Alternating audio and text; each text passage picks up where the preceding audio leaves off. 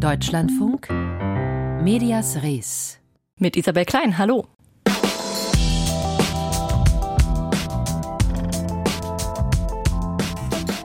Länder, in denen Journalisten inhaftiert werden. Da denkt man vielleicht an China, Myanmar oder Russland. Länder, die auf der Rangliste der Pressefreiheit ohnehin schlecht abschneiden. Aber hier bei uns in Westeuropa, da passiert sowas nicht, oder? Hm, tja, ein Fall in Frankreich hat gerade für Aufsehen in der Medienbranche gesorgt. Darüber sprechen wir heute. Und wir schauen, welche Schwierigkeiten Investigativjournalisten weltweit derzeit haben. Wir waren nämlich bei der Global Investigative Journalism Conference in Göteborg dabei. Zunächst aber blicken wir auf eines der einflussreichsten Medienhäuser der Welt. Für die einen ist er ein Brandstifter, der Trump und den Brexit möglich machte, wie es gerade beim Spiegel heißt. Für andere ist er einer der wohl interessantesten Geschäftsmänner im Medienbusiness. Mit sage und schreibe 92 Jahren gibt er nun ab. Die Rede ist natürlich von Rupert Murdoch. Er verabschiedet sich von der Brücke seines Medienunternehmens News Corp. Der Senior übergibt aber nicht an irgendwen, sondern einen, an seinen Sohn Lachlan. Wer und was uns da erwartet, das bespreche ich jetzt mit Brigitte Betz aus unserer Medienredaktion. Zunächst schauen wir uns aber noch mal an, von was für einem Unternehmen wir da eigentlich sprechen. Murdochs Medienimperium heißt es immer. Was umfasst das denn? Ja, es gehören der einflussreiche und berüchtigte Sender Fox News in den USA dazu, wie auch die Mediengruppe News Corps. Unter anderem umfasst sie das amerikanische Wall Street Journal, die New York Post, australische Zeitungen wie The Australian und britische Blätter wie The Sun und The Times. Das Ganze begann in den 50er Jahren in Australien. Von dort aus hat sich der junge Verlegersohn Rupert Murdoch, sein Vater hatte nämlich auch schon eine Zeitung, einen großen Teil der westlichen Medienwelt hat er sich da erobert mit Fleiß, Machtgefühl, unternehmerischem Geschick und auch einer sehr großen Portion Rücksichtslosigkeit. Wie hat sich die gezeigt? Ja, zum Beispiel daran, dass er in den 80er Jahren der britischen Premierministerin Margaret Thatcher geholfen hat, die Macht der Gewerkschaften im Land zu brechen mit publizistischem Begleitfeuer. Damals gab es ja harte Arbeitskämpfe, unter anderem auch in der Druckindustrie. Überhaupt hat er wie kaum ein anderer Medienunternehmer weltweit die Politik mitbestimmt in den letzten Jahren mit dem Einfluss seiner Blätter in den USA mit Fox News. Hat er zum Beispiel maßgeblich mitgeholfen, dass Donald Trump Präsident geworden ist. Er hat mitgeholfen, den Krieg der USA gegen den Irak zu rechtfertigen. Seine Blätter haben den Brexit mitbefördert durch einseitige Berichterstattung. Er hat immer enge Beziehungen zu den jeweils Regierenden gesucht auf drei Kontinenten, seinem Heimatland Australien, in Großbritannien und in den USA immer ohne ideologische Scheuklappen, immer den eigenen Profit im Blick. Wie gesagt, er hat Margaret Thatcher unterstützt, aber später dann auch Tony Blair.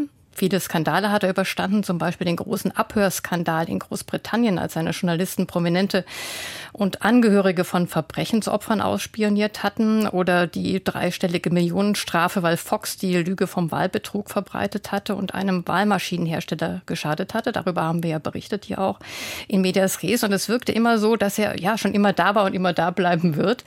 Er äh, kokettierte immer wieder damit, dass seine Mutter ja auch 103 Jahre alt geworden sei und dass der jetzt als rastloser Workaholic und Machtmensch sich freiwillig zurückzieht. Damit hat eigentlich niemand so recht gerechnet. Aber gerätselt wurde ja schon, denn er ist ja auch nun mal alt, wer denn sein Nachfolger werden könnte. Jetzt ist klar, der älteste Sohn Lachlan wird Chairman. Was ist von dem zu halten? Ja, Lachlan galt und gilt als Murdochs Lieblingskind. Er hat ja sechs Kinder, wobei aber nur drei aufgrund von Alter und Ausbildung für eine Nachfolge bislang in Frage gekommen sind. Es gibt ja noch die ältere Tochter Elizabeth.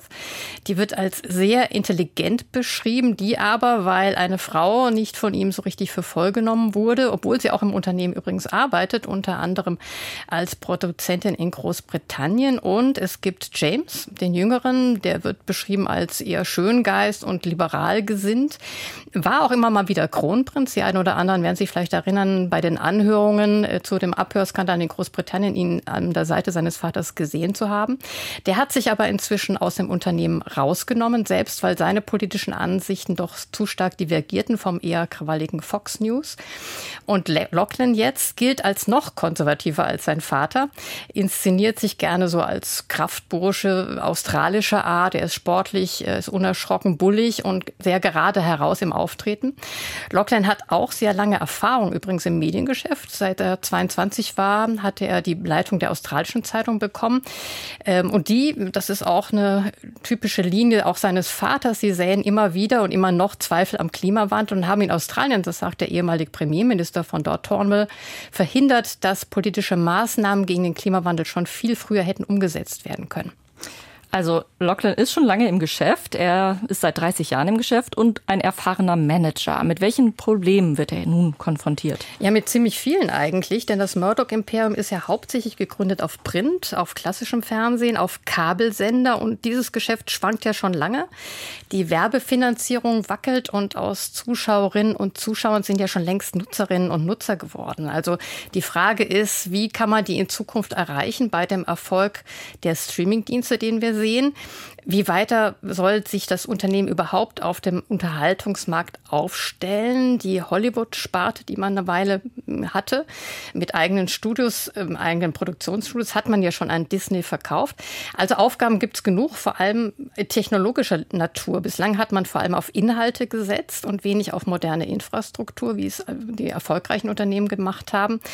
Und auch abzuwarten wird natürlich sein, wie sich der Konzern politisch weiterhin positioniert, unter anderem bei dem nächsten US-Präsidentschaftswahlkampf. Ähm, darüber hinaus ist Robert Murdoch nicht ganz weg. Er bleibt nämlich Chair Emeritus, was immer das genau bedeuten mag. mag. Und er hat verkündet, er werde sich weiterhin, Zitat, jeden Tag in den Wettbewerb die Ideen einmischen. Und das dürften manche ähm, auch als Drohung begreifen. Und innerhalb der Familie ist Streit ohnehin vorprogrammiert. Die ältesten vier Kinder sollen nämlich nach seinem Tod die gemeinsame Stimmrechtskontrolle erben. Also ob Lachlan Murdoch dann immer noch der starke Mann bleiben wird, ist noch nicht ausgemacht. Das kommt jetzt auch, auch auf die Geschwister an, wie gut er sich mit denen versteht. Also so ganz ist äh, Rupert Murdoch dann doch noch nicht weg und da wird noch vieles zu erwarten sein, ähm, auch wenn sein Sohn Lachlan nun erstmal das Sagen hat im Murdoch-Imperium. Die Einschätzung dazu hatte Brigitte Betz.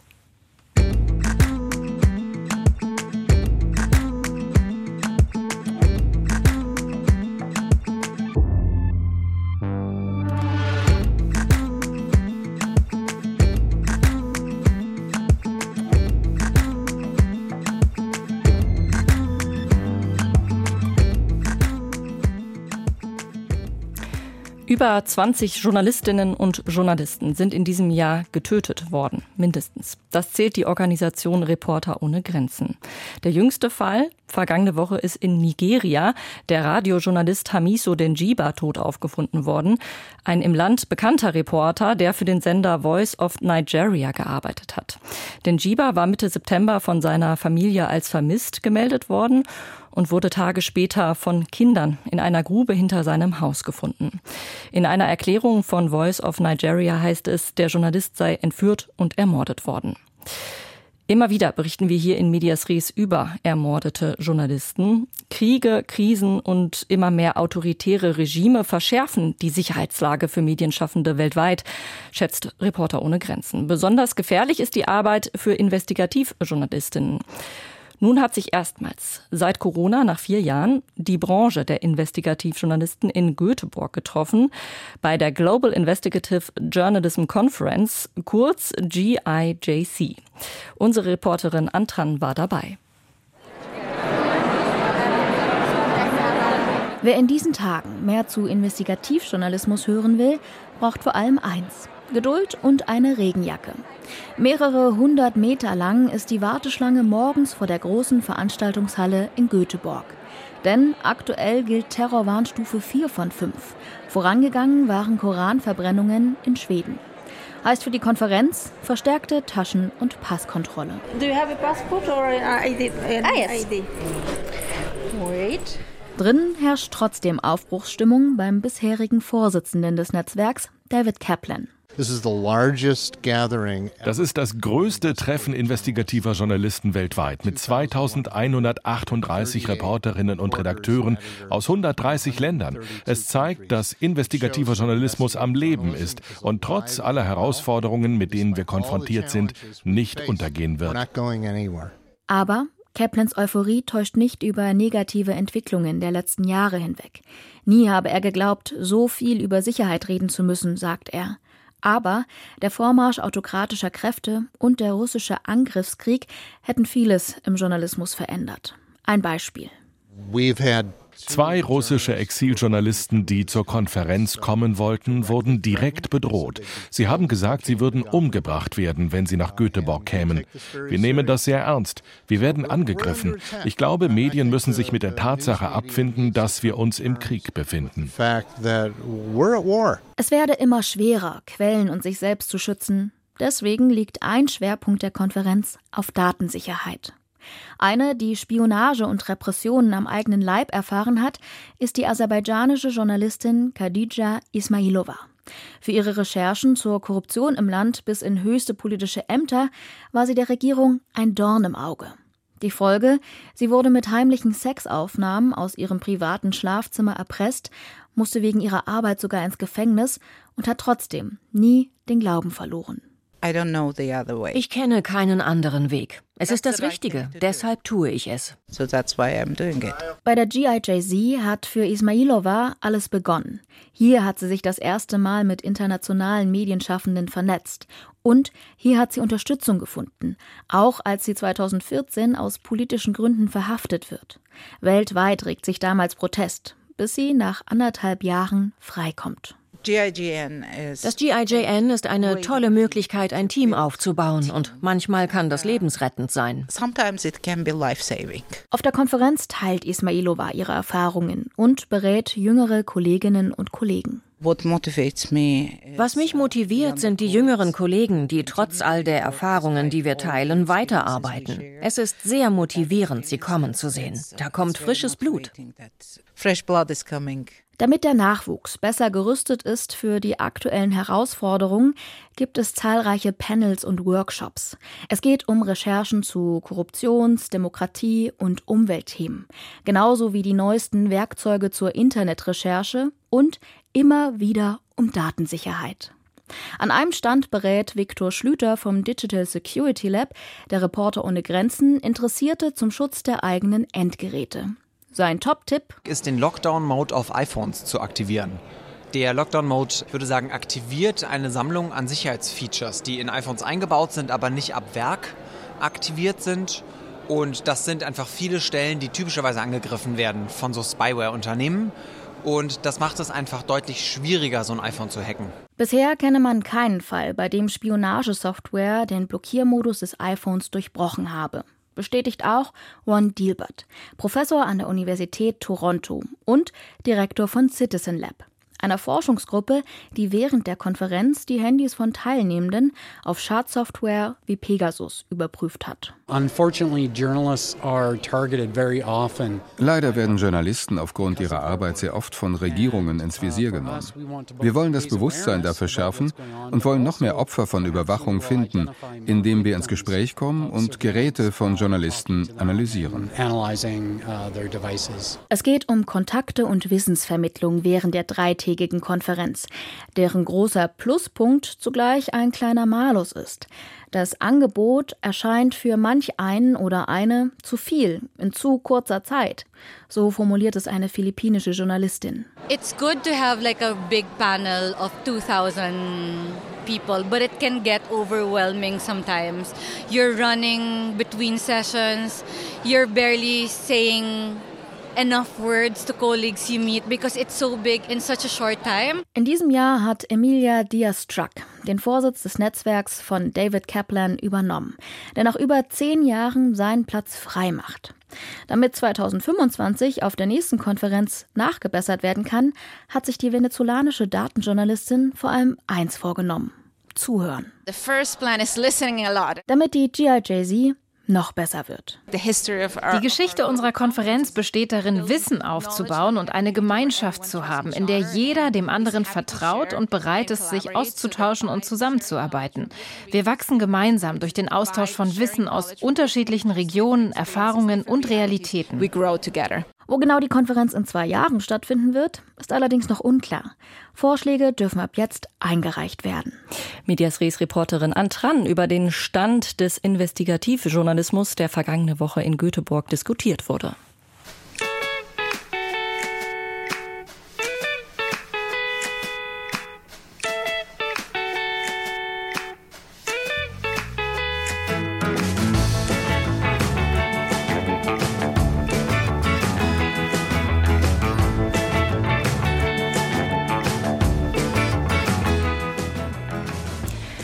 Investigativjournalistinnen und Journalisten wird es immer schwerer, Quellen und sich selbst zu schützen. So haben wir es gerade von einer Teilnehmerin der Global Investigative Journalism Conference gehört. Was das in der Praxis heißt, das hat Ariane Lavrieux gerade am eigenen Leib erfahren. Die französische Investigativjournalistin ist vergangene Woche verhaftet worden. Im Zusammenhang mit ihren Enthüllungen zu den sogenannten Egypt Papers. Mittlerweile ist Lavrieux wieder frei, doch auch weitere Journalisten wurden verhört und ein Whistleblower, dem droht nun eine Haftstrafe. Was ist da los in Frankreich? Darüber spreche ich jetzt mit unserer Korrespondentin Christiane Kess. Wie ist die französische Justiz gegen Lavrieux vorgegangen? Es hat vergangenen Dienstag am frühen Morgen eine Hausdurchsuchung bei ihr gegeben. Die haben Agenten des französischen Inlandsgeheimdienstes vorgenommen, die eigentlich für den Kampf gegen den Terrorismus zuständig sind. Es sind Computer und Telefone von Ariane Lavrieux erst einmal beschlagnahmt worden. Später hat sie die zurückbekommen. Und sie hat bei dieser Gelegenheit erfahren, dass sie schon seit einiger Zeit überwacht wird. Lavrieux ist dann fast 40 Stunden lang in Untersuchungshaft genommen worden und zehn Stunden lang verhört wurden. Dann wurde sie entlassen und nach der Entlassung aus dieser Untersuchungshaft hat es bisher keine weiteren juristischen Schritte gegen sie gegeben. Warum genau ist denn die Investigativjournalistin überhaupt ins Visier der französischen Justiz geraten? Ja, Ariane Lavrieux arbeitet für eine investigative Website mit dem Namen Disclose und sie hat zusammen mit anderen im November 2021 eine Serie von investigativen Recherchen veröffentlicht unter dem Titel Merkzettel des Terrors.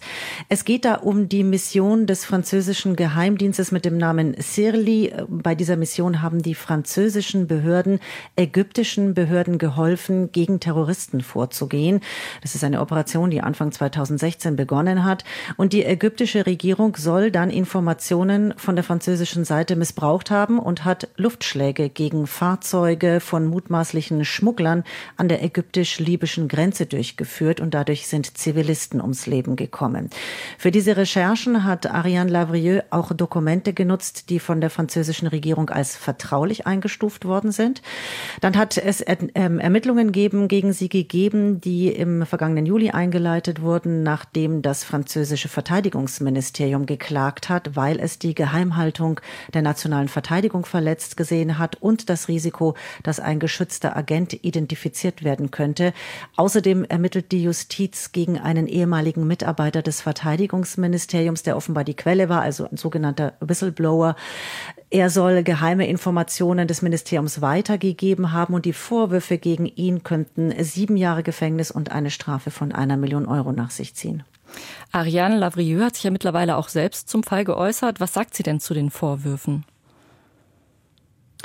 Sie spricht davon, dass das Recht zu informieren extrem verletzt worden sei und von einem Missbrauch der Justiz. Rabieux, äh, Lavrieux hat gesagt, wenn man die Quellen nicht schützt, dann sei das das Ende des Journalismus. Sie hat sich geäußert auf einer Pressekonferenz von Reporter ohne Grenzen und sie hat sich da recht kämpferisch gegeben. Sie will sich nicht einschüchtern lassen. Sie hat äh, bei dieser Gelegenheit gesagt, vielleicht habe der Geheimdienst gehofft, mich und andere investigative Journalistinnen und Journalisten zu entmutigen ermutigen, so wörtlich, aber das sei völlig fehlgeschlagen. Diese U-Haft habe bei ihr dazu geführt, dass sie jetzt noch kämpferischer an ihre Arbeit rangehe als jemals zuvor. Und das habe ihr auch gezeigt, dass der investigative Journalismus notwendig sei. Sie will sich jetzt umso mehr für den Quellenschutz in Frankreich einsetzen. Sie hat auch andere Journalisten dazu aufgerufen, sich zu mobilisieren, Politikerinnen und Politiker dazu zu befragen. Sie hat gesagt, wir haben da eine enorme Verantwortung. Sie hat auch beklagt, dass es vermehrt Angriffe auf die Pressefreiheit ähnlicher Art in den letzten Jahren, vor allem unter der Präsidentschaft von Emmanuel Macron gegeben habe. Nun sind neben Lavrieux vergangene Woche auch noch drei andere Journalisten von der französischen Polizei verhört worden. Warum sind die vorgeladen worden? Ja, das sind ganz andere Zusammenhänge als im Fall von Ariane Lavrieux. Vergangene Woche sind drei Journalisten der linksliberalen Tageszeitung Libération verhört worden durch die Polizei. Das war nach einer Reihe von Artikeln zum Tod eines jungen Mannes, Mannes Ende August letzten Jahres. Dieser junge Mann ist von einem Polizisten bei einer Kontrolle getötet worden. Der Vorwurf der Justiz der Justiz an die Journalisten ist in dem Fall aber ähnlich. Es geht hier auch um Verletzung der Geheimhaltungspflicht und Verleumdung des Staates. In einem Kommuniqué der Zeitung Libération heißt es dagegen, das sei ein weiterer Versuch gewesen, Journalisten einzuschüchtern. Dass Journalisten verhaftet und verhört werden, das ist ja nichts Alltägliches in Frankreich. Wie werden diese Fälle im Land wahrgenommen? Also in Journalistenkreisen und unter Nichtregierungsorganisationen, die sich für die Pressefreiheit einsetzen, da ist die Aufregung groß. Es hat auch einen offenen Brief gegeben, in dem gesprochen wird von einem nie dagewesenen Angriff auf den Quellenschutz. Die linke Opposition stellt sich auch auf die Seite der Journalistinnen und Journalisten, verurteilt das scharf. Von der Regierung allerdings bisher eisernes Schweigen. Weder der Élysée-Palast noch der Regierungssprecher noch die Premierministerin oder die Ministerien, die von diesem Fall betroffenen sind, betroffen sind, haben sich auf Nachfragen von Medien geäußert. Unsere Korrespondentin Christiane Kess zu Verhaftung, und Verhören von Journalisten in Frankreich vergangene Woche.